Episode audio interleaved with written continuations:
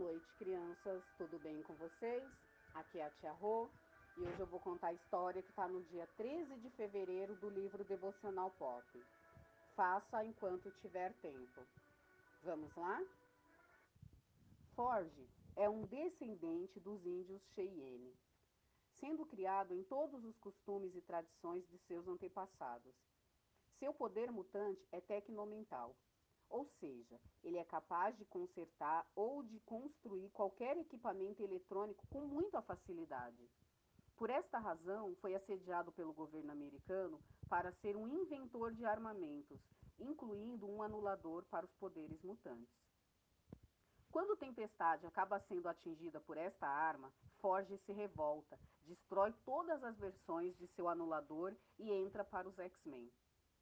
Em nossas vidas, tomamos determinadas decisões sem a intenção de machucar aquele a quem amamos. Mas às vezes acabemos, acabamos fazendo exatamente isso. Pode ser um olhar que não foi dado ou uma palavra dita no momento errado. Desta forma, tome decisões enquanto ainda existe tempo. Há quanto tempo você não diz para seus pais ou filhos que os ama? Gaste tempo de qualidade com quem você ama enquanto ele, eles ainda estão próximos a você. Para não magoar os outros, é preciso ter empatia, que nada mais é do que se colocar no lugar do outro para entendê-lo melhor. Jesus foi mestre nesta área. Ele não tinha problema em parar para ouvir uma mulher em um poço ou um cego pelo caminho. Precisamos aprender com o Mestre para caminharmos levando o reino de Deus às pessoas. O que estamos fazendo com nossas vidas?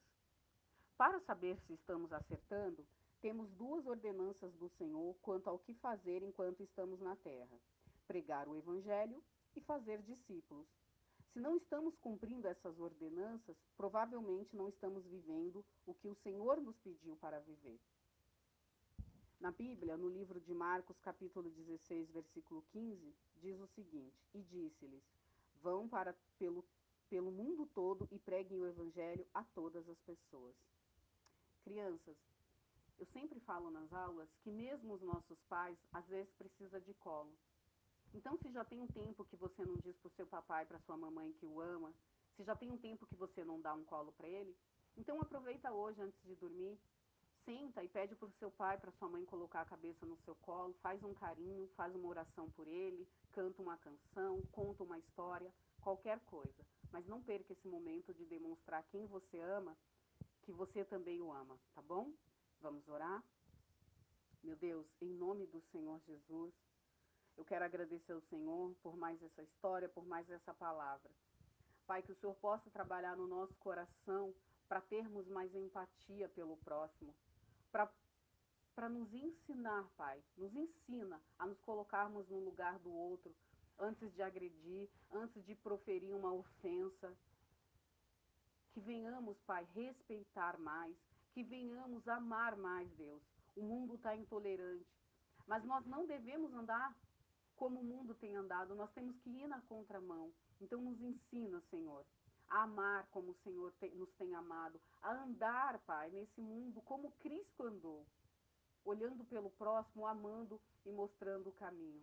Ajuda-nos, Deus, porque sozinho nós não conseguimos. E que essas crianças, Pai, façam a diferença onde eles estiverem. Em nome do Senhor Jesus. Amém.